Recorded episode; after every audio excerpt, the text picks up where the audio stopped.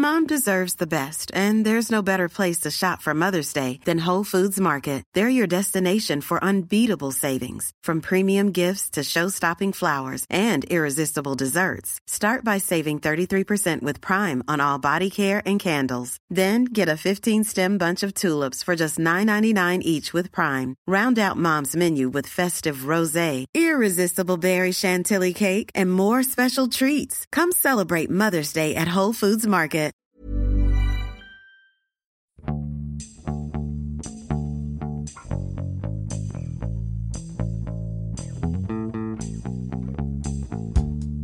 欢迎收听艺术有毒，我是胡胡。今天我们欢迎三位新的嘉宾，呃，一位是新空间的画廊组，呃，芳芳，大家好，我是芳芳。艺术家烟囱，大家好，我是烟囱。艺术家温宁。大家好，我是温宁。这期我们聊一期呃漫画，因为漫画呢其实也是一种书的一种形式，呃，正好呢，呃，我来北京出差，新空间在举办一个从漫画中来到绘画中去的这么一个展览，所以也借这个机会呢，就是聊一下这个特殊的一种跟艺术有关的出版物。今天在场的呢，其实两位艺术家其实都是有漫画的创作经验，而且呢，作品也都跟漫画相关。所以我比较好奇的，其实就是我们可能每个人眼中的漫画都不太一样，因为漫画也是一个比较大的概念啊。我们可能从小都看漫画，但是呢，呃，对于漫画的理解，尤其是像现在又出现了什么呃以前的卡通啊、二次元呐、日本的漫画、欧美的漫画、漫画衍生成电影啊，漫画变成一个特别大的一个概念。那我想先问一下两位艺术家吧，就是你们眼中的漫画是一个什么概念？我其实我之前跟漫画同行聊过，就是怎么定义什么是漫画，因为有的人会把漫画的那种就是领域扩展到，比如说只要跟有图跟文，他就也觉得是漫画，或者是我们小时候看那种单格的，他觉得那也是一张讽刺漫画什么的。然后，但是我们其实跟朋友心中的漫画还是那种图和图之间有互动关系的那种，我们认为那是漫画，对，那是一种漫画。对那问你，呃，呃，漫画和连环画我一直也分不太清。啊，对，我都忘了还有连环画这种古老的东西。我认识一个，之前认识一个外国人，他觉得连环画就是一个特别好的名字。一个老外，他认为连环画的中文解释，连环画，它就意味着画跟画之间是有连环关系的。他觉得这就是漫画。嗯，对。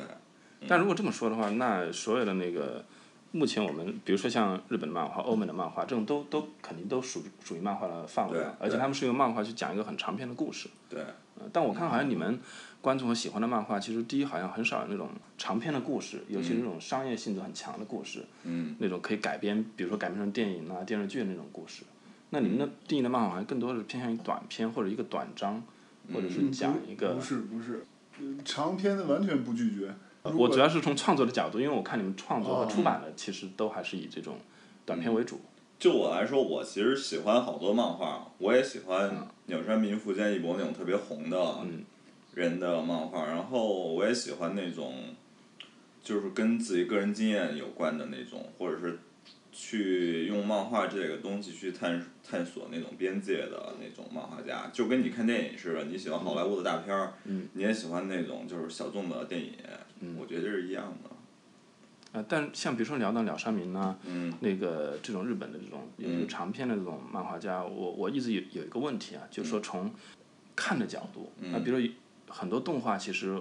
可能现在很多受众是先接触动画，嗯然后才接触漫画，甚至他们可能看过动画之后，他就不需要看漫画了。就比如说我我前几天我看那个《银魂》，就很多人可能就是从动画，然后他在看漫画的时候，我就明显有一种不适应感，因为我觉得动画可能更生动，或者是那个故事性，它还经过一定的改编和添加了一些佐料。然后看漫画的时候，我就看不太进去，而且故事可能都已经看过了。嗯那比如说对你来讲，就是说漫画本身跟动画是还是漫画更重要吗？还是就是漫画上有一些跟动画不一样的独特的东西？就是有的人，比如说福建一博，他的那个漫画改成动画以后，他就觉得动画跟他自己的作品是没有关系的。就是你在看漫画的时候，有很多分镜上面那种爽快感，其实有时候是做不到的。还有就是一个很多绘画作者，他那种绘画的质感，跟你变成一个动画原画以后也是不一样的。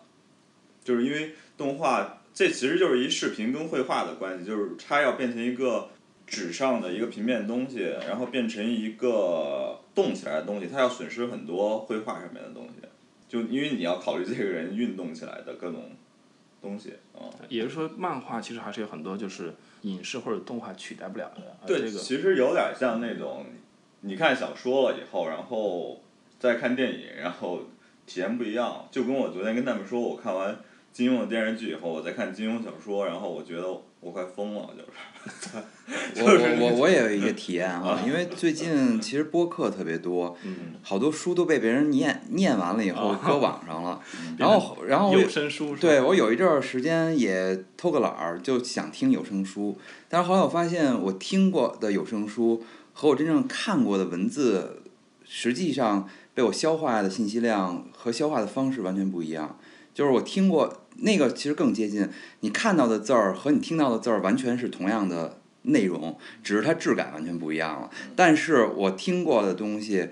我的那个调动我的那个就是思考的反馈什么的都差很远，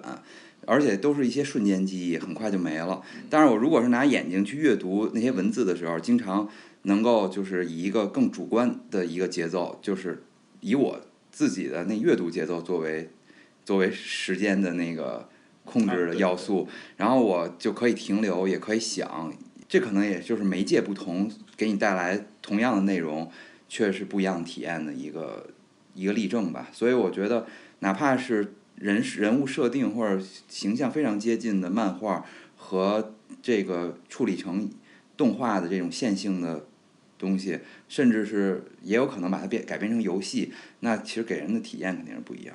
而且而且，刚刚他们说这漫画的时候，我其实特别想插嘴一句话哈，嗯就是其实我真正内心当中最狭义的漫画是就是就概漫画概念是建立在小时候看刺儿梅之类的那种。对政治也好，对生活也好，啊带有强烈的那种讽刺和幽默感的东西，那个是我觉得最漫画的漫画。而且呢，就是说，呃，我觉得我的小时候给我印象当中，漫画一定要让人笑的。所以那个，当我刚开始看到烟囱的漫画的时候，我根本就无法接受，不好笑。因为它因为漫因为烟囱的漫画更在我后来的逐渐的建立起这个阅读经验之后，我觉得它更像诗，而不像段子。就是传统的漫画给我的感觉，起码是个段子，哪怕它里边还有诗意或者有一些别的意味，但是它首先是先引发别人大笑。这是漫画的那个给给我的那个，就是包括你看小时候那个连环画，比如古代的什么什么所谓的漫画几则什么的，它都是那种特别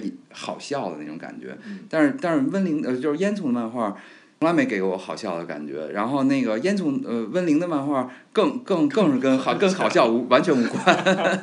而更多的是一种比较辛辣的或者苦涩的或者是极致的私人化的一种东西。就是在刺儿梅之前，解放以后和刺儿梅之前中间那段儿，中国其实呃还有好大量的那跟政治批判有关的漫画，对，包括什么胡风被打倒，然后对，就是在一被堆漫画都对对那个是都挺严酷的感觉。没错没错，我小时候看过一本书，就是纪念周恩来逝世的一个影集，那里边有大量当时人们在游行的，都是在那个用漫画方式表达对四人帮的仇恨，就是那些其实是我青少年记忆当中最漫画的漫画。嗯，包括像那个解放以后的那些特别好的动画片儿，《大闹天宫》那些，其实都是解放前上海那波画漫画的人，那波人太厉害了，张光宇那波，但是不是一个两个，是一大群上百个，我觉得都水平特别高。然后他们在解放前的时候画一些就各个门类的，也搞笑的和正当时那个抗日啊，或者那个要求左派民主啊，所以画好多跟政治有关、搞笑的生活趣事。然后后来解放以后，到改革开放之前，他们主要是为政治服务做一些宣传。然后这波人到改革开放以后就慢慢去世了，中间儿就有点断了。然后改革开放以后，日式漫画来到中国，小孩儿就更多对，的。其实其实我们像八零后可能从小就接触到，可能连环画都看的比较少了。嗯然后就一开始就接触到是一些日本的动漫的东西，对然后可能是长大之后才知道，比如说像张光宇啊，还有像什么对解放前的一些这种动画电影，或者是那种那种更早期的像那种嗯像定格动画一样那种电影，嗯就是以后才接触到的。像两千年以后，互联网普及，欧美那些漫画，包括日本和欧美的地下漫画，慢慢也被中国年轻被人挖掘出来了，嗯对。哎，你们说的这个地下漫画是一个什么概念？因为这个，哇，我其实接触比较少啊。其实就是那些就是跟主流的商业漫画，其实主流商业漫画很多的就是有一部分是作者表达，但是它有一部部分其实是编辑部强制要求他们去迎合观众读者需要的一种东西。然后好像很多都是集体创作，都没有一个个人的作者。其实也有，但是编辑就是编辑部会给你一些指导意见，就是你的，因为他们那个就是特别残酷，如果你在调查表里面排位特别高，你可能就要 砍掉那个。但是那个地下漫画其实就是有一些是没法在没法在那种大众读物上发表的一般就是那种杂志嘛，还是杂志，对，或者是那种印刷也能够印特别少，就是它整首先是题材，它的创作题材就是一个比较偏门的题材，可能更关注个人的一个生活经验或者什么的。第二个就是它的创作方式是跟主流的有有有差距，就是它是在绘画上，要不是绘画上，要不是那种漫画的分镜方式、讲述故事的方式上有一些探索创新，可能你刚开始没法接受。你们是什么时候开始去发现有这个东西的？因为地下漫画听起来就哦像那种就挺难找的反动的或者很很难。对，反社会有一种好像跟社会但对抗。我也觉得好像漫画本身是一种相对比较轻松的一种表达方式，或者一种就是我我其实就是那时候在有论坛的时候嗯，BBS 吧，叫 BBS 的时候，然后去绿校，暗地购买，然后安迪购买，他们有，就是以前绿校绿会发一些资源，然后还有以前去那个唐燕的论坛，他们会扒一些国外的一些，就是地下漫画图片，因为那时候你中国市面上看到是不可能看得到，只有网络上他们去扒，扒扒出来，然后贴在那个上面，然后你就就是翻译是吧？还是像没有翻译，他就是扒一些图放那儿，然后就已经其实够震惊你了，因为你之前接触的漫画是那样一种，可能大家都是用什么蘸墨水那笔画，然后贴网纹纸，嗯然后分镜也是那样的，然后突然你看了一个人画跟那完全不一样，然后他的风格可能跟你从绘画里看到了好多东西特别像，就是之前我那个特别喜喜欢那个方科，他其实就是表现主义绘画那种方式来画漫画的。就你就觉得很震。是不是当时咱们在网上看的这些，其实就是前前几天那个 A B C 那些书，对不对？还不是还，不是，对我，因为我觉得比，那个更那个偏一点儿，是吗？因为我觉得其实现在国外的漫画有点儿，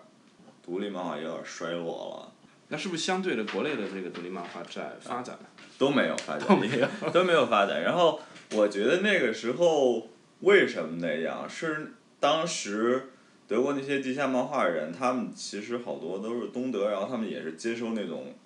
严格的绘画训训练，然后他们最后把这些东西用到绘画里了。然后现在，我觉得绘画训练对于年轻人来说已经不是特别重要的事情了。就可能科班出身学艺术的人都不一定会。然后其实我我特别喜欢那种表现主义的 漫画作品，但是现在看来看见的越来越少，就是大家全世界可能因为社交媒体都特别广，然后大家都影响就越来越明显，就是每个区域的，就是中国你能找到，其实跟绘画一样，昨天也聊就跟绘画一样，就是那种趋同的方向，就是方向越来越趋同了，就是大家创作都差不多。包括就是受众的口味好像也越来越接近，是吧？对，就是创作者，我就是画的东西都特别像，越来越像了。然后我跟温林其实是那种早期的时候，我们没有得到太多的东西给我们。如果像现在一样，可以很轻松的得到一个东西的话，你可能也没那么珍惜。就是当时你得到了一个图片，还不是一完整漫画，心想那人怎么为什么画成那样？然后自己琢磨琢磨，就把运用到自己的画里面去了。我曾经用另外一种维度来看待这所谓地下漫画，在中国吧，至少是，因为我觉得呢，就是其实在中国真正非体制化的东西是非常少的。随着我中国当代艺术的这个，就是它那个体制化结构慢慢建立起来之后，其实做很多那种所谓实验艺术或者前卫艺术，其实也是依附于某些体制，比如博呃，比如说这个藏家，还有机构，还有策展人，还有评论家所建立的一个体制。我我当时就在，然后现在也大家也在说中国摇滚乐可能也也没有什么摇滚乐，就是我当时就就有一个感觉，就当那个烟囱他们在做地下漫画的呃这种群体工作和他做个体做这个叙事 P 项目的时候，我觉得哎这是一个少有的，有点像那种前卫艺术或者那种就是摇滚乐早期那种很原始状态，没有任何人愿意。就是没有，就是只非常自发，然后没有任何可以依附的体制。唯一听说可能还能够蹭上一点的热点，就是遥远的安古兰还有个漫画节。但是在那个，但是在在你身边，感觉是其实大家也不懂你在干嘛，然后那个也没有什么特别清晰的一个权力的结构或者资源，你能去跟他去干什么的一个东西。这种感觉的那种星光也很快基本就熄灭了，就是就是到就是到摇到漫画葬礼这件事儿之后，基本上我觉得可能也就也就基本上感觉就熄灭了，就是对为什么会这样？就是他没有经过一个很一下子变成一个很就理论上好像漫画人人都可以画。甚至就是说，现在我看到网络上非常多的就是冒出来，尤其像微博上什么朋友圈，经常还有一些那种大家非常非常期待一年更新一次等等这种多种形式在创作漫画的。一方面我感觉好像就是说，一旦有这种好的东西出现，喜欢的人是非常多的。但一方面呢，就是这种创作者又特别少，好像是没有一个机制去激励他们呢，还是说本身这样的创作就是比较难维持的。就是我我感觉其实很多这种漫画是。独立于很多这种创作者，呃，日常工作之外的一种行为。我能抢答一下吗？就是那个，因为昨天跟一个开顺风车的一哥们儿是我邻居，没想到他是给那摇滚乐什么或者音乐写写乐评的一个主，然后然后他给我举个例子，说你看现在这个中国的新一批的这种音乐创作者，基本上就是很单一化了，因为那个。特别重要的就是一个机制的建立，就是超女啊类型的这种选秀机制的建立，就导致在电视台选秀的结果决定了新一茬的音乐人的生存机会，就相当于由一个书法平台来选什么，就反正这意思吧。就是你看现在在上一轮活下来的地下漫画作者，这两位是两个幸存者吧，但是他实际上是在画廊这平台里活下来的。我觉得这对于漫画来讲其实不太公平。漫画本来就应该是在一个传播和出版的一个语境下生存，但是这个我觉得在中国好像，我觉得烟囱最有发言权，因为他是那个最最努力的，想尽一切办法的去尝试过这种。其实温玲也做过哈，就是那种自自家打印法法的这种。呃，就是说那个激激励。机制就是说赚钱是靠漫画养活自己。我觉得一个不是赚钱，还有一个是一个反馈。就比如说你这个漫画，比如在网上发出来，然后有些爱好者、一些欣赏的这种，不一定是粉丝，就这些人。那这个可能在早期的时候你们遇到过，对吧？大家在网络上一帮志同道合的人聚到一起，但后来这个群体数并没有变大。我就觉得这个是。就我之前去欧洲参加过一些漫画节，然后比如说去法国安古拉，去德国，然后我也看过一些日本的，比如说我特别喜欢那个青林公益社，是日本最大的那种，我所谓的那种独立漫画的日本独立漫画的那种出版社，然后其实都挺惨的，因为就是你的创作方式就决定了你肯定是那种，如果你在出版业出这么一个东西，就是一个很难红的东西。之前其实，在法国红的就是我在伊朗长大那个，那个是在法国很红的。但是其实它引进到中国来怎么样？其实也是卖的不好。现在是三菱引进的。如果这样一个大家都能看懂的，在形式上和内容上，然后也对那那属于很唯美和通俗了。对，也有兴趣点的东西，但是但是在中国卖的不是特好。对，你指的是那个书对吧？那书，所以我觉得就是这这是一个现状，就是大家。可能都不是特好，关键呢是在欧美跟日本，你还有机会做出来，至少可以递到观众手里。在中国呢，就是有点难，这个渠道有点难。首首先就书店不允许弄，然后呢，你自己卖反正也网上也发不了，对，机会 机会可能就少了，百分之九十九。渠道太少，渠道太少，对。因为我之前我们跟我们做 IC 的鼎盛期的时候，我们也可以，我觉得我甚至觉得当时如果我们是在国外的话，我们是有可能开公司的，而且可能是申请下来，因为我们碰到一个，我们去了一个法国的出版社，他跟我们一样对蓝古兰讲，他就是其实靠政府赞助，但是我们当时我们几个编辑认为我们可以不靠政府赞助，我们就能生活，如果就是自由的让我们去做东西，然后发表的话，对。对，啊那这些，这些我我是觉得这个生态是不是有点过于简单？就比如说你只是创作、出版，然后读者买书，嗯，这个这个生态就相比现在我们聊到看到就在漫画或者动漫有一个更巨大的生态，就什么二次元啦、什么动漫展啊、玩具啊等等等等这种这种生态而言，嗯，那么嗯，小众漫画是不是也可以有一些别的途径去？把它变得更壮大一点，有没有尝试过？你就是说让观众更喜欢你？对，我是觉得就是好像，就比如说，就像刚刚芳芳聊到的，就是你们两位其实是通过画廊在继续创作，进入了画廊这个机制。但是有没有想过，就之前的这个，比如说开个漫画公司，然后去卖漫画书这种机制过于简单了一些？我不明白，对，就我你说就是说我们应该去。其实我觉得这还是跟作品有关，就是你画的东西，它不是像那种有一个固定的符号，然后比如说少年跳跃，呃，就是说鸟山明那个吧，它其实是一个固定的主角一直在推它嘛，它其实有一些很成功的机制，就是推的那个漫画让它变成一个品牌出来，但是独立漫画你很多时候你甚至都找不出一个固定的形象，然后它讲的故事。就跟我画的漫画似的，它就是生活中的事儿，然后不会让你热血澎湃，然后觉得有种活在另外一个世界的那种感觉。就是你说的二次元，跟游戏一样，就是我可以沉迷在我一个跟现实脱节的世界里面。但是我觉得我跟温林画的漫画不断的把人拉到现实里面来。我觉得一方面，由于他们这作品吧，再怎么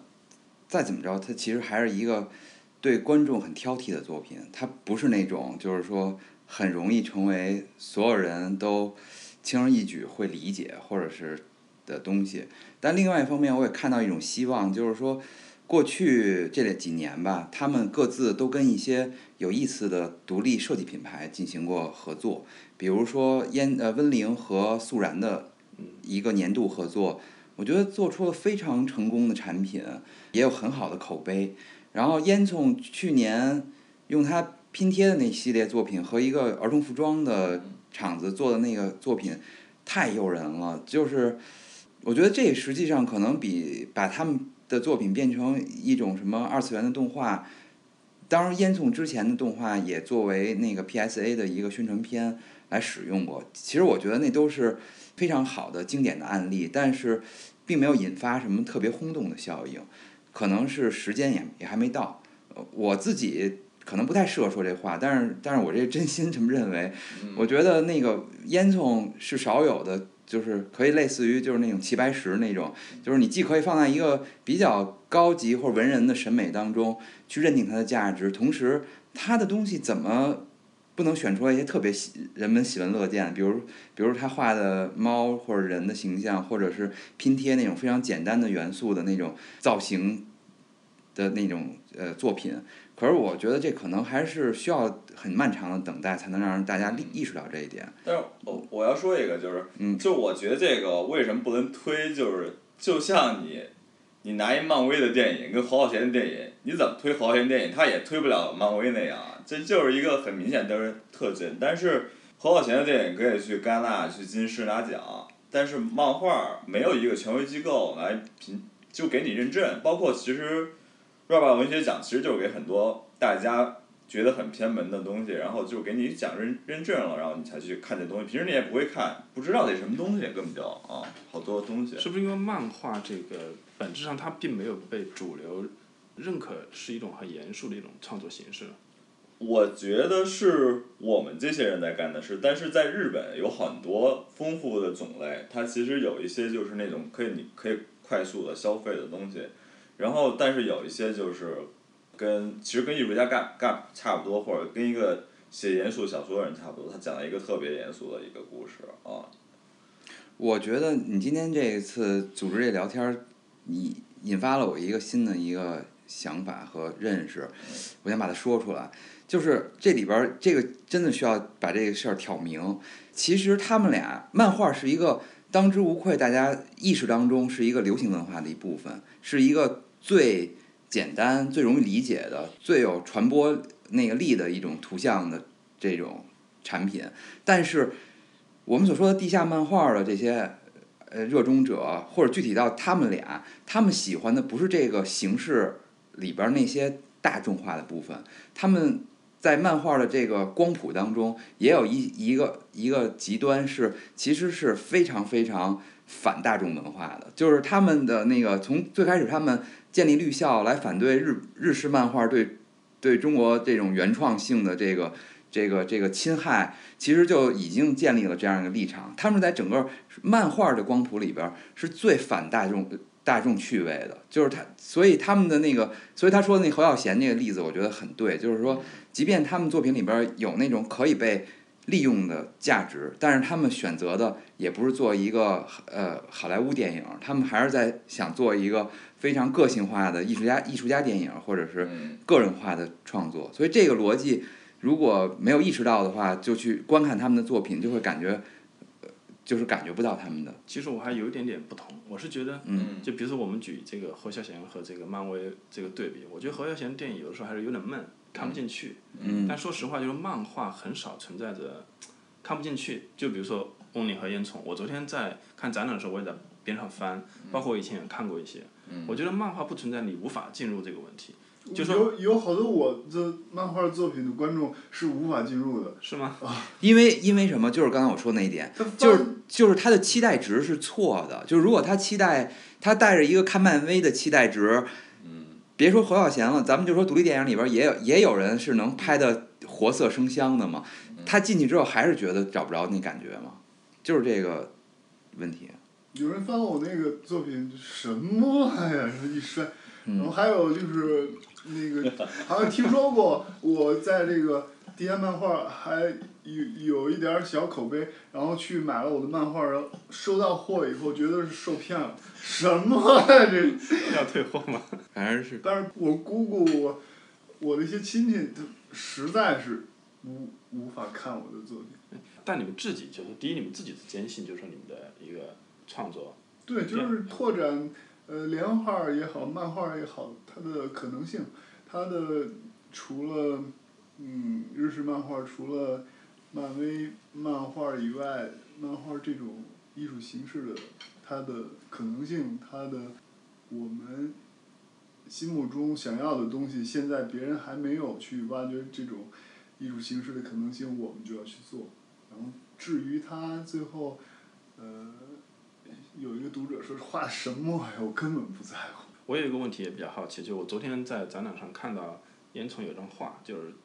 三十五岁了，然后登上一个山岗，然后就很很短的一个一个片段式的画成漫画格子。的。那我当时就想起一个一个问题，就是说像你们其实创作漫画都应该有十多年了，嗯。而且说实话就是说都已经不再年轻了，不是一个因为漫画我们一般人都觉得是那种热血的那种青少年会去感兴趣的东西，他们很少去考虑，就是创作者其实可能已经不是跟他们一样年龄层次的人，可能已经到中年，甚至还有一些，比如说像机器猫，可能就是并不是很年轻的，其实他们都是中老年才才画出来的嘛。那你们其实已经就是也也进入到不同的一个年龄层次之后，对于漫画有什么新的理解嘛？或者感受？跟你们最开始去创作漫画的时候，嗯，我去觉得其实现在看到漫画越来越多了，然后还有我之前其实就是其实很沉迷，比如说我跟冯芳合作之前，我其实一方面在美院上学，我我觉得我跟冯芳合作的很大原因是冯芳看到我做了很多漫画以外其他的尝试，因为我当时做了好多拼贴，对吧？还有一些单幅的作品，我用一些材料来做东西。呃，但是之后我跟他合作之后，我有很长一段时间我都在画漫画，呃，没给没给画廊提供作品。对，然后就是画廊，因为你想在中国，先不先别说中国在欧美的一个画廊体系里面，你要卖漫画原稿，没有这么一个画廊吧？我觉得。确实这样的画廊非常少。对因为在国外卖漫画原稿，其实就是漫画书店去干这事儿，然后没有一个画廊去干这事儿，也没有一个画廊去推一个艺术家、推一个漫画家，因为那是出版社干的事儿。然后我有很长时间就跟方方在纠葛这个事儿，当时我就想把我的漫画怎么就是弄到一个适合在画廊展出的环境，弄到画布上，在在画廊展示啊，就中间就经历了很多痛苦，比如说我刚开始跟温林在一一年做的展览，然后都是那种单幅的作品，当然可能是一个我漫画的形象，然后一直到现在一八年了，其实中间大概是上次上一次我跟温林做的展览，我就开始有一些叙事性的漫画出现了，就是我直接把这东西画在画布上画漫画，不是说以前呃只是呈现一个单张的作品，就是一个没有任何叙事性的独立的。可能跟绘画作品没什么区别的，然后直接买漫画搁在画廊里展示了，对。然后我觉得这是我的一个转变吧，就是我自己创作上对漫画的一个转变，啊。这个转变是怎么发生的呢？因为我、哦我看到就是，其实你们在画漫画过程中，就除了嗯不说抵制日本、欧美那种商业漫画以外，嗯其实你们好像还故意在避免一些过强的，比如说叙事性的东西，是吧？我我看好像在你们以前的漫画这里面提到过，包括漫画的葬礼里面，你们几个人讨论的时候也说，就是说不想画太多那种很叙事性的东西。然后一我方面呢，不抵制。我也不抵制。另一方面呢，我觉得那个要是 嗯，如果我自己能力足够强的话，我更很愿意尝试，但是我觉得挺难的。啊，就是就是因为叙事也可能涉及到，一旦是长篇或者是需要很有技巧性的时候，也会有难度。当时我其实想最明显就是，我觉得我是一个跟画廊合作的人，然后我是一个在艺术圈体系生活的人，然后我是一个不被出版出版接 接受的人，至少我现在没有一本东西是正式出版过的，在，所以我觉得我要搅和这里面的水，然后我需要让画，我跟画廊需要配合，我希望他们能使上劲儿在我身上，对，我不希望就是说使不上劲儿，然后这中间其实经历过好几轮儿的一个，其中有一轮儿我印象特别深。就刚开始吧，实际上我应该说也一就是叫劝诱吗？还是叫那什么？就是说能不能除了纸本的以外画点布面的？我是这么，我是 我是还是商量式的哈。然后他呢，呃，就画了一些布面，但是他对于画布面的东西还还是刚开始并不适应，他自己不适应。而且这个不适应最重要的是，他感觉缺乏乐趣，而对结果也不够也不够满意。对。然后呢，这个时间其实经历了一段时间，直到上一次就最早的一次大暑的时候，嗯。他改变了一种画法以后嗯，他开始在画画布上嗯，找到快感了。找到一种绘画的快感，而不是说直接把一种形象扩搬运对对对，嗯他他原刚开始只能做到一种搬运，嗯。然后到大暑，那是几年以前，六年以前了吧，嗯六七年以前了。一一年一一年一一年那时候他第一次在画布上开始挥洒了，然后觉得这个东西本身这过程是有快感的了。嗯但是到那个时候，正好我也经历了一个新的一个转变。我当时就在想，我我我我从认识他的时候，我觉得他是一个好的艺术家的、有潜力的艺术家的的这个有这有可能性的人，所以我特别特别特别积极的跟他合作。但是呢，后来就就是因为在画廊到底是卖漫画还是卖绘画这件事儿，导致我跟他说，我说那个除了布面纸本的，要不然也画点布面的。但是到了一一年的时候呢，我去了很多国外的画廊，也参与了一个叫画廊主的项目，是那 The Apple 做的，见了特别多画廊。然后呢，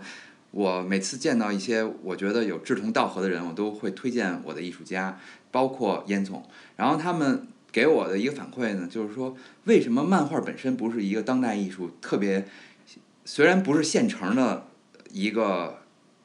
典型的交易对象，但为什么不是一个未来的可能？然后我当时接受了这个观点以后，回到中国就跟严总说：“我说要不然你就再也别画布面了，你就 咱们就就画漫画，我就愣把一个咱们就愣把一个漫画在当代艺术当中的合法性建立起来，然后无论是展览还是收藏，咱们就磕这个。但是这时候我这话又说晚了，因为他已经找到绘画的乐趣了，而他已经觉得，既然他是在一个画廊的系统里生存的艺术家，他愿意这样去磕这事儿。对，然后到了这次展览，实际上一个新的阶段，就是我们更主动的在思考，就是说为什么漫画不能成为改造绘画的一个最棒的一个可能性？就是就是这是我们这次可能就是是最兴奋的，就是说我们从对从原来那种感觉是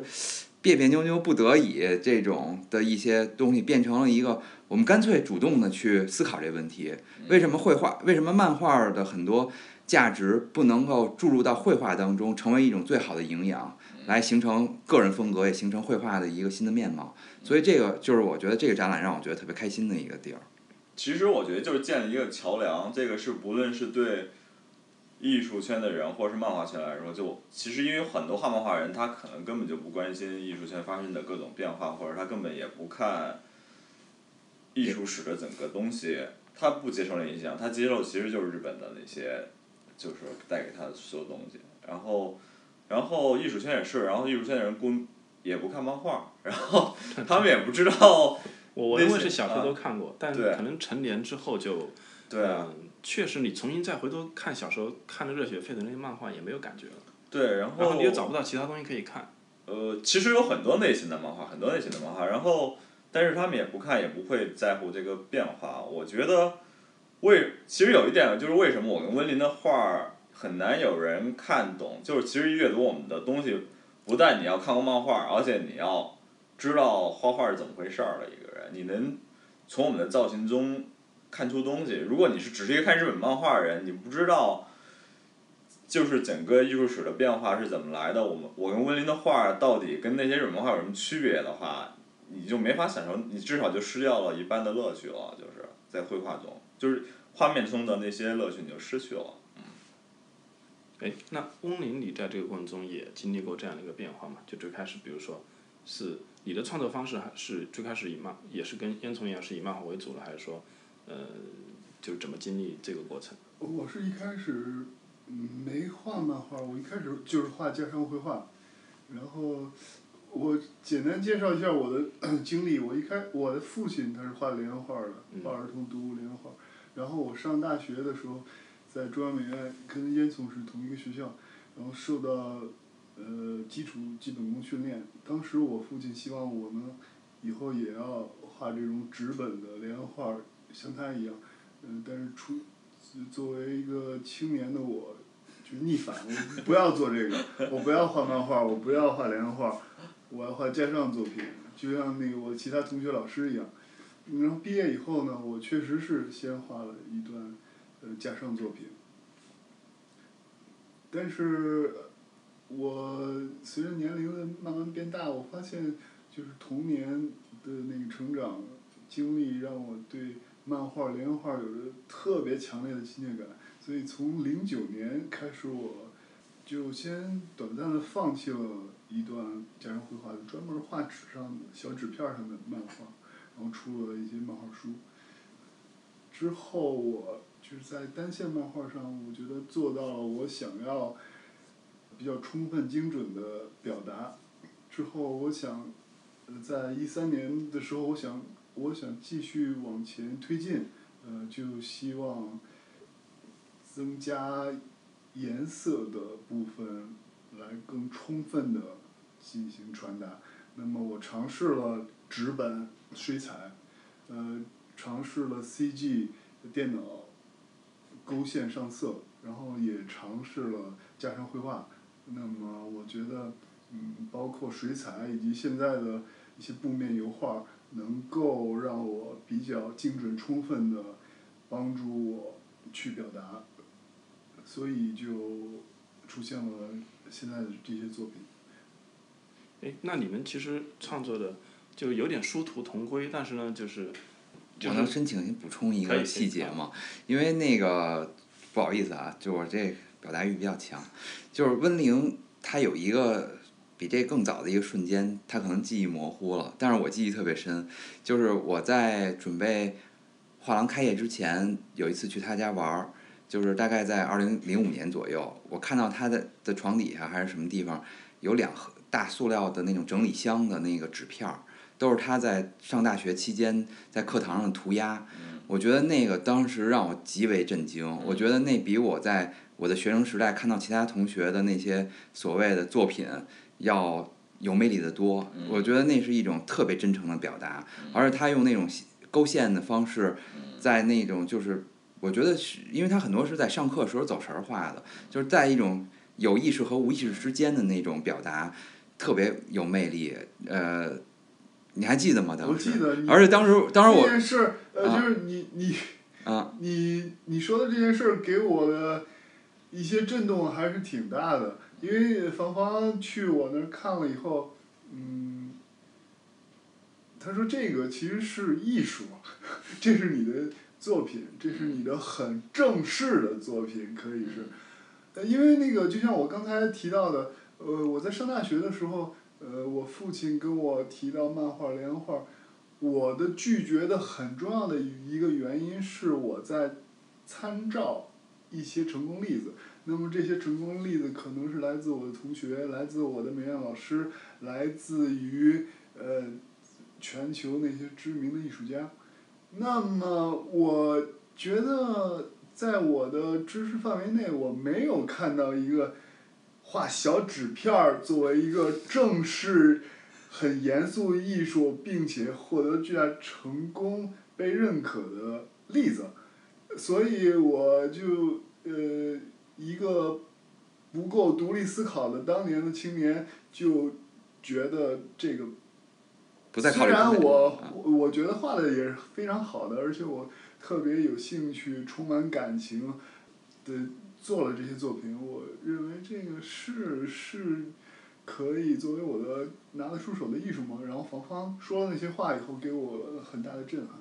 然后让我重新思考这件事儿。你知道那当时打开那一盒子东西，简直真是跟打开潘多拉的那个感觉似的。就是说我当时立刻确认，这真的是一个可以成为好的艺术家的人。我当时特别激动，跟他说：“我说你有这个，因为他之前给我看到的都是他在美院的作业，什么教呃就是课堂的那种，然后这个里边儿反而是另外一些呃。”有一些是学德语时候的涂鸦，有些是那个你连这都记得？有对有些德语班上涂鸦对有些旁边儿写的电话号码，嗯还有一些是充满实验性的，比如说他把那个颜料画在一个纸上，然后拿另外一张纸给它贴在上边儿，然后揭开形成一个痕迹，还有他就是那那个那个里边儿真的是 挺让我觉得非常好，我觉得在那个他那那个里边儿能够折射出来他的生活艺术生活，我觉得已经让我看到他作为一个艺术艺术家的一个非常好的一个可能性了。所以当时我特别激动的跟他说：“这这就是作品，这比那个毕业展展那个更是作品。而且他确实呃邀请了这批作品参加了他一个还比较重要的展览呢。嗯对呃，是画廊开幕展对对嗯其实小纸片变成大艺术家也有这种活生生的例子，” 当然，当然，当然，就那个我想保罗克利啊什么还有些赖良美智就是对对对对对，他现在小纸片，我觉得第一呢，他小纸片的那个不仅是市场上受欢迎的程度，确实他小纸片那个作品精彩在日本刚做了一个展览嘛，几千件作品，啊比大作品要精彩。因为他面对大作品的时候，他可能可能丧失了那种画小作小小纸片的那个一个自由对对空间对，他可能就只能画一个我要我要画一个大的作品，一个正式的作品。但小纸片他可能没有这个拘束，而且以前我记得小山登美夫最开始代理奈良美字的时候，因为他去参加博览会，就是为了节省，尽可能节省成本，就是用一个小箱子，都带走只能带小纸片，嗯。所以所以这也是我觉得挺有趣的一个一个故事。对，而而且这个在艺术史上也不是孤立。去年做的那故宫做四僧展，有很多人其实都更喜欢他们当年完成的小幅作品，因为很多大作品都是应酬的，或者是有有别的目的的，只有那些小作品真的是发自内心的。但其实莱雅美智给我特别震动的，还是他画了好多大型的作品。然后你第一是觉得就是以漫画的形象来表达自己，然后并且在一个画廊或者美术馆里面展览，展览是可行的。我觉得这当时给我有点激励，对。啊我我觉得你和温玲可以回忆一下，我们是我们三个吧，一块儿去香港看奈良美智展的那一那个故事 对。对对，我们在对我们呃，对，正好呢，嗯有一年温玲和烟囱他们两个同时，呃，就是以双人展的形式来参与那个香港的巴塞尔博览会，然后我们在这会展期间，我们就一块儿去看了在亚洲。亚洲协会的山坡上对对对，啊那应该还是奈良美智在香港不相当不错的一个展览吧？好像是一五年啊，呃，对对对，大概一五年。嗯。来说说你们当时看完之后，我当时记得温林觉得那个展已经是非常完美的一个展了，但当时我其实已经对奈良美智已经丧失兴趣了，对，因为我已经他给我的那个震动已经对我来说过去了，对我需要更更就是更更多的东西在在我的画画里面，其实我还是更喜欢。除了你画一个形象搁在那儿以外，我还是需要一个叙事性的东西在那儿，或者是在风格上给我带来更多刺激的东西，对，啊。因为我我觉得奈良美智还是很好的艺术。当然当然就是这里，因为这当时是我觉得温玲呃烟囱经历了一个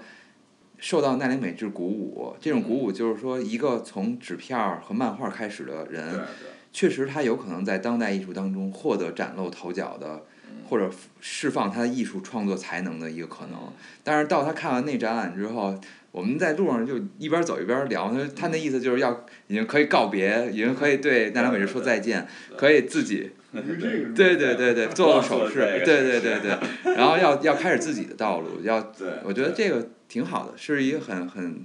很有趣的。嗯，这次展览其实也是翁林跟燕顺的第三次的一个合作，是吧？那这三次合作有什么定位上的不同？这中间跨越其实也中间隔了好几年了。其实我，嗯，我们在做这事情上之前都没有认真做过太充分的讨论，但是到这次做的时候，我们那个刚开始做，只是觉得他们两个的，他们两个就是，只是能够直觉上他们俩有关系，但是那个并没有在艺术上找到这个关系的一个呃有针对性的话题，所以我们之前做的那个展览名字一直叫大暑啊、春分啊，就是只是用一个那个时间来去纪念这样一次两个人的聚会。但是这次我们就是不再用一个节气的名字，而是真的去深入到一个艺术的话题里边儿了。所以这次对我们一块儿来合作这两个人的双人展，是一次全新的一个感受。但是大暑那次对我印象特深，因为我觉得那是我第一次把漫画形象转接到画布上成功的一次。对我，而且我当时我画完了以后，我就跟房说：“你去我们家看看，我已经画好多了，我觉得我觉得可以了。”然后房去了以后说：“还是不如他写了。”然后，但是最后那次展览是我第一次大面积的销售作品的一个开始，然后我觉得这是一个认同，就是我期待人来通过画廊体系来看展览的人认同我的作品的最好的方式就是他们为这些东西买单了，对对，然后我觉得我做到了，然后之后其实我跟温林做展览那时候我还做了好多，比如我做了一拼贴的展览，然后我就发现我做一些别的尝试的时候也都 OK 了，就是大家是逐渐通过，就逐渐大家开始了解你的作品了，开始有欲望的想去了解你在做什么，然后最后你就发现，漫画也可以销售了，对吧？包括以前黄黄怎么都卖不动的漫画原稿，然后也卖出过一些了，对对，嗯，这次展览为什么没有那个把漫画原稿也一起展现出来？呃，我这是我不希望的，对，而且我画这批作品没有漫画原稿，对，嗯，我这个就是我的，呃，嗯最终呈最现，终呈现和对，就确实我看这个展览的时候，就看到你那半边的时候，我觉得已经很难发现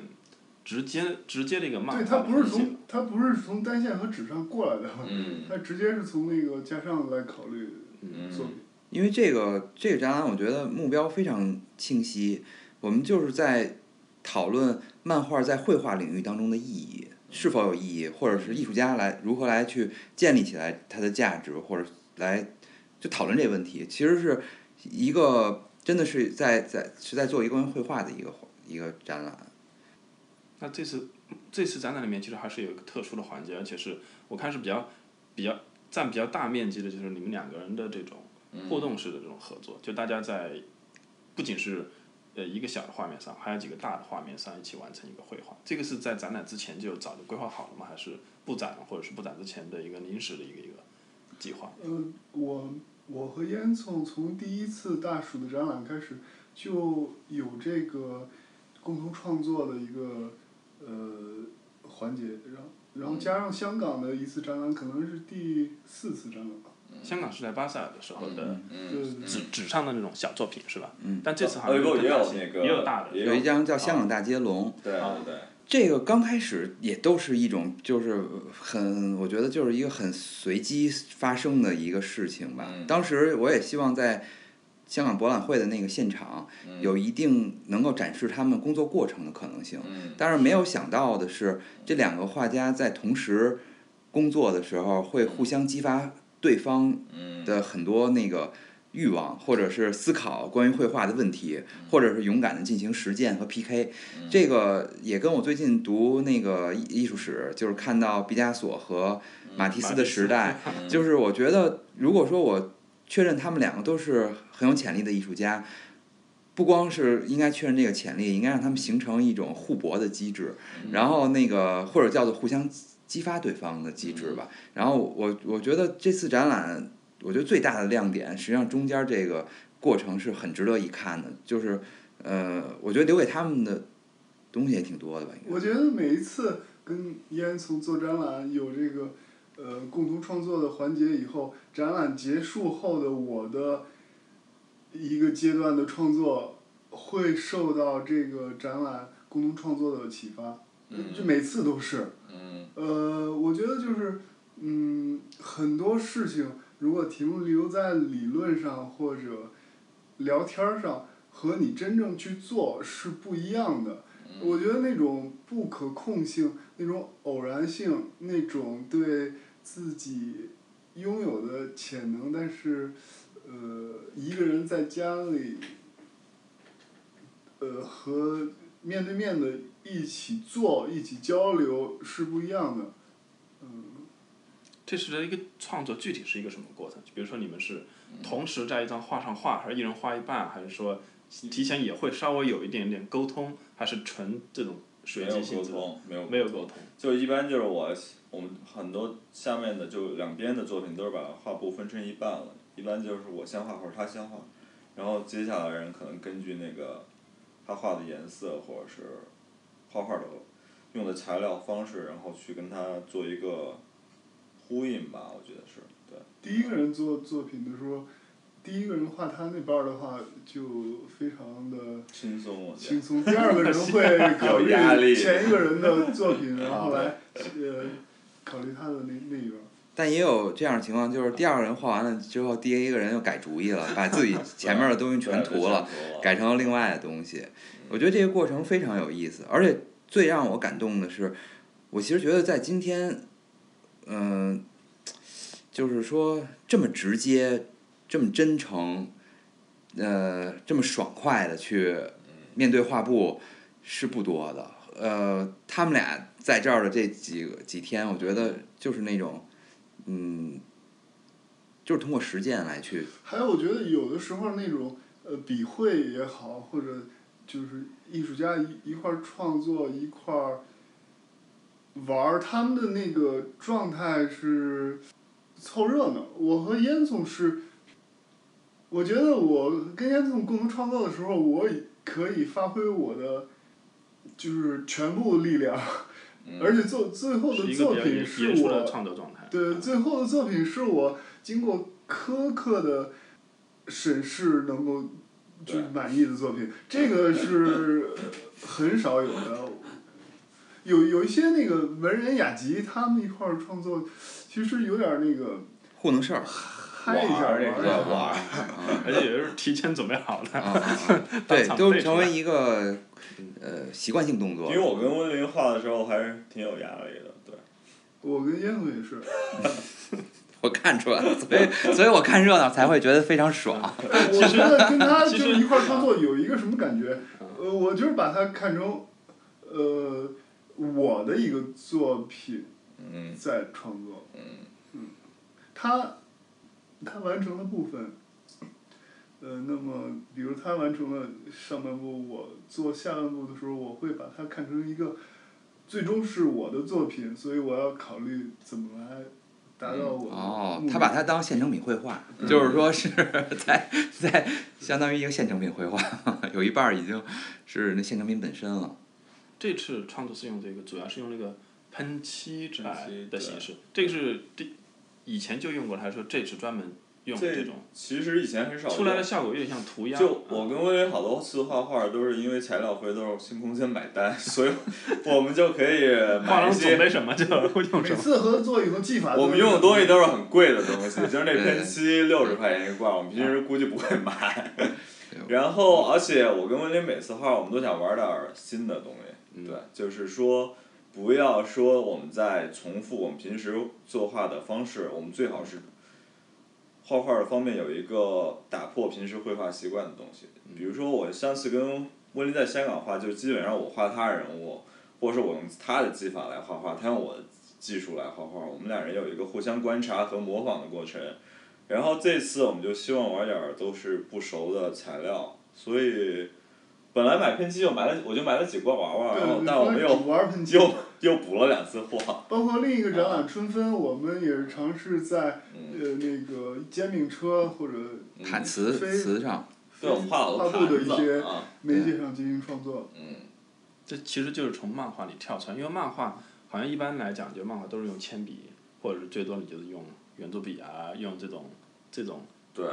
按头的这种笔在画。对，因为我跟温玲，我们俩对材料有种探索探索欲，我觉得这个是好多画画的艺术家有的东西，漫画家不会有这些东西的。漫画家还是怎么就是讲一个故事，是我觉得对日本漫画家怎么讲一个故事是最重要的，很多漫画家。我们希望就是调动绘画的全方面的可调动的因素，然后释放信息。好像我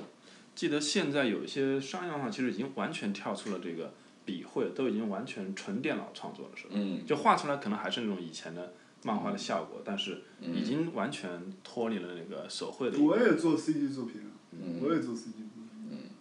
他最近的作品有一些是在呃手机上传播的，就是那个微信表情微信表情，还有用那个就矢量软件儿做，然嗯后呃最后输出嗯输出到布上或者什么的，就是完全没有手绘的成分。是不是也可以理解成漫画其实也是在通过这种形式在进化或者在变化？就从早期的连环画到现在，它还是在一个变化的过程。其实我之前跟哦跟发发给王黄黄一个文章，其实我想说的就是，呃，让漫画家重视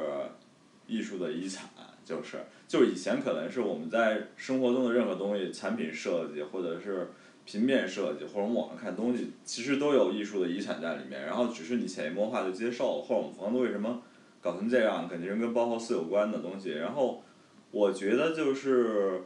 艺术不要再局限于只是画一个什么油画或者是那样，你应该去，或者是你只看艺术史上绘画部分，其他部分你都不管了。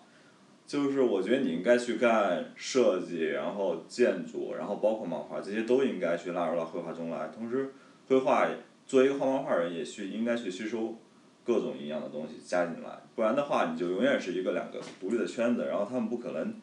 沟通和交流，那就不会吸收更多的营养，对，在里面。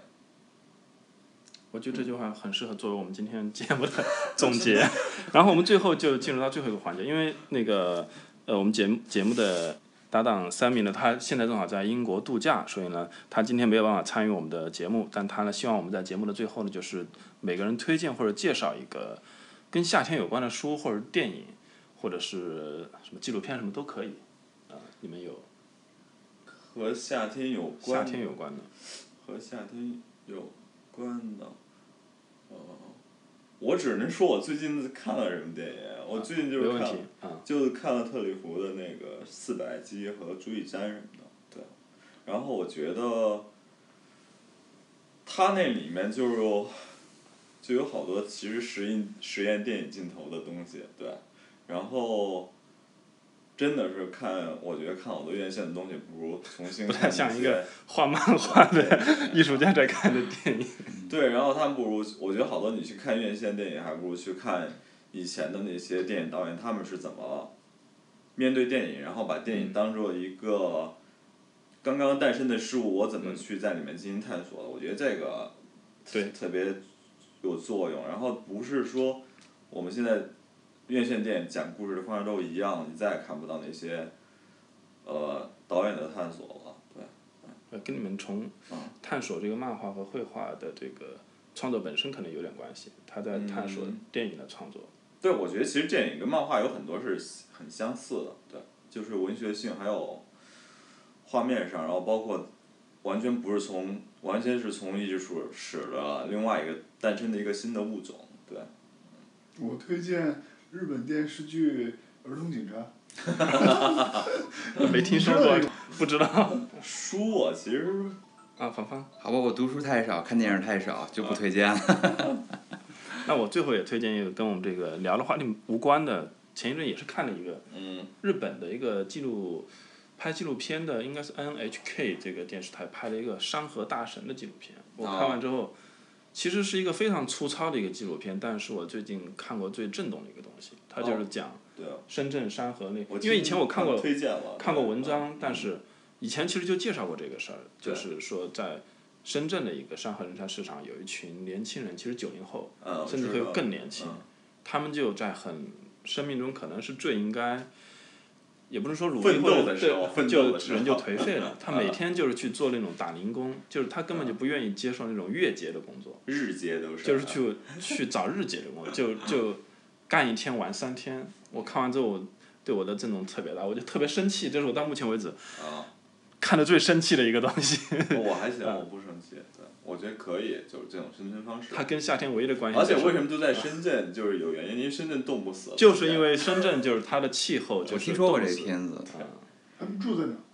睡大街，睡各种就网吧什么的啊，然后他们那东西都会便宜，有一种面条叫挂逼面，好像就几块钱。就差不多五块钱可以生活一天，对对对。啊、最多就十五块钱可以找一个简陋的一个一个旅店去住一个这种上下铺，然后对他们来讲就已经是非常好的一个。但我觉得那个我是可以接受的这种，对，我觉得我就我说的其实不是这个生活环境或者这种生活状态，我接受不了，就是在对二十几岁、三十几岁，就是你完啊全就是说就让自己陷入到这么一个局局面里面去。事实上，这个局啊面是没有结果的，你最终还是要去面对现实，最终你呃，你不可能永远赖在那个地方。但是宅男也是啊，日本宅男也是啊，也是在家里，然后我觉得他们最牛的是日本宅男，很多都是窝在父母家里，然后父母养养着，然后都是待到四十多岁了都，然后但是前一阵子我看到一个日本的新闻，就是说日本有些这种常年嗯。独居的这种宅男，就是就是他们已经不敢出去了。他啊他就是说，他不是说不敢去接受现实，连现实世界他不敢出门，嗯。就待在家里，他可以靠就是点外卖啊或者什么解决他的嗯日常的问题的时候，他连出门都不敢出去。嗯，那我觉得这迟早就是说，这对你的人生会是一个非常非常大的一个。我觉得那个山河大神最牛的，我觉得他至少是在自己养活自己。你可以说他是个流浪汉，但他至少是为了深圳攻略还是做出了他的一部分贡献的。你不能让他跟富士康那种一直消耗自己，做一个螺丝钉，最后就自杀了那种。但是那里面也有一个问题，啊。他们其实当陷入到就是连打零工都这个工作机会要么就没有，或者不愿意接受，因为他们会嫌工作累。就比如说这个零工，其实他可以找到工作，但他觉得这个工作就在那个，比如说在那个奶茶店嗯。打扫卫生太累了，其实比其实可能并没那么累，他不愿意接受这个工作，然后他就在微信群里面去找人借钱，嗯，然后当所有的人借钱，而且都只是借十块钱啊，对对对。都借遍了都不愿意借给你的时候，啊对对。他们就去网络借贷，嗯。然后用自己的身份证去抵押，最后其实你的所有的信用，你的这个他们的身份证都是卖掉了已经。所以我我、啊。所以我觉得你迟迟早还是要去接受这个后果的，就是说嗯可能就是说你可能把你只考虑最近三天的事情，就是说你觉得这三天没什么事情，就是，但是这这个结果还是要等待的，你迟早还是要去面对这个现实。嗯，所以我这是我最生气的原因，就在于就是说他还是在通过这种方式在延缓和逃避现实。那我觉得你这个太精英立场了。我觉得人应有权利这么活着。对，我也这么 所以啊，只不过就是因为我觉得 他那个日就日本宅男就是说那个啊呃，你们觉得我们过得不好是参照系的问题，对啊，我们的是了是。我们现在在这块儿如果没有参照系，我们觉得过得很好。对啊，就是你觉得乞丐是合理的，那他就肯定是合理的这种啊。然后，我觉得你觉得我们在干事儿，艺术家在干事儿，然后但是很多艺术家干的事儿也跟干了没有什么区别一样，干了。对，可能在可能在很多人眼里边儿，嗯我们这行业里做了很多事儿，嗯，跟你说那个，跟你说你不不可理喻的那些啊人，实际上是划等号的。呃，我真的不不不觉得这是一个比方，这真的是一个。我觉得他首先他我不觉得他有问题，第二个是就是他们成这样肯定是跟整个环境有关的，当然也跟他没有上斗的动力了。社会没有给他更多的选择，这个他没有上升的通。道了，他觉得没希望了，就是啊，但总的来讲，我觉得人还是应该更积极一些。是应该更积极。我当然认为，但是其实这只是很少的部分。然后你能看到很多年轻人还是在。感谢收听《艺术有毒》播客，这是由两位艺术从业人员主持的艺术读书的考题节目。我们的节目可以在 Artist Poison 官方网站、苹果播客、喜马拉雅电台、网易云音乐以及荔枝电台上收听。您只需要搜索“艺术有毒”，读书的读就可以找到我们。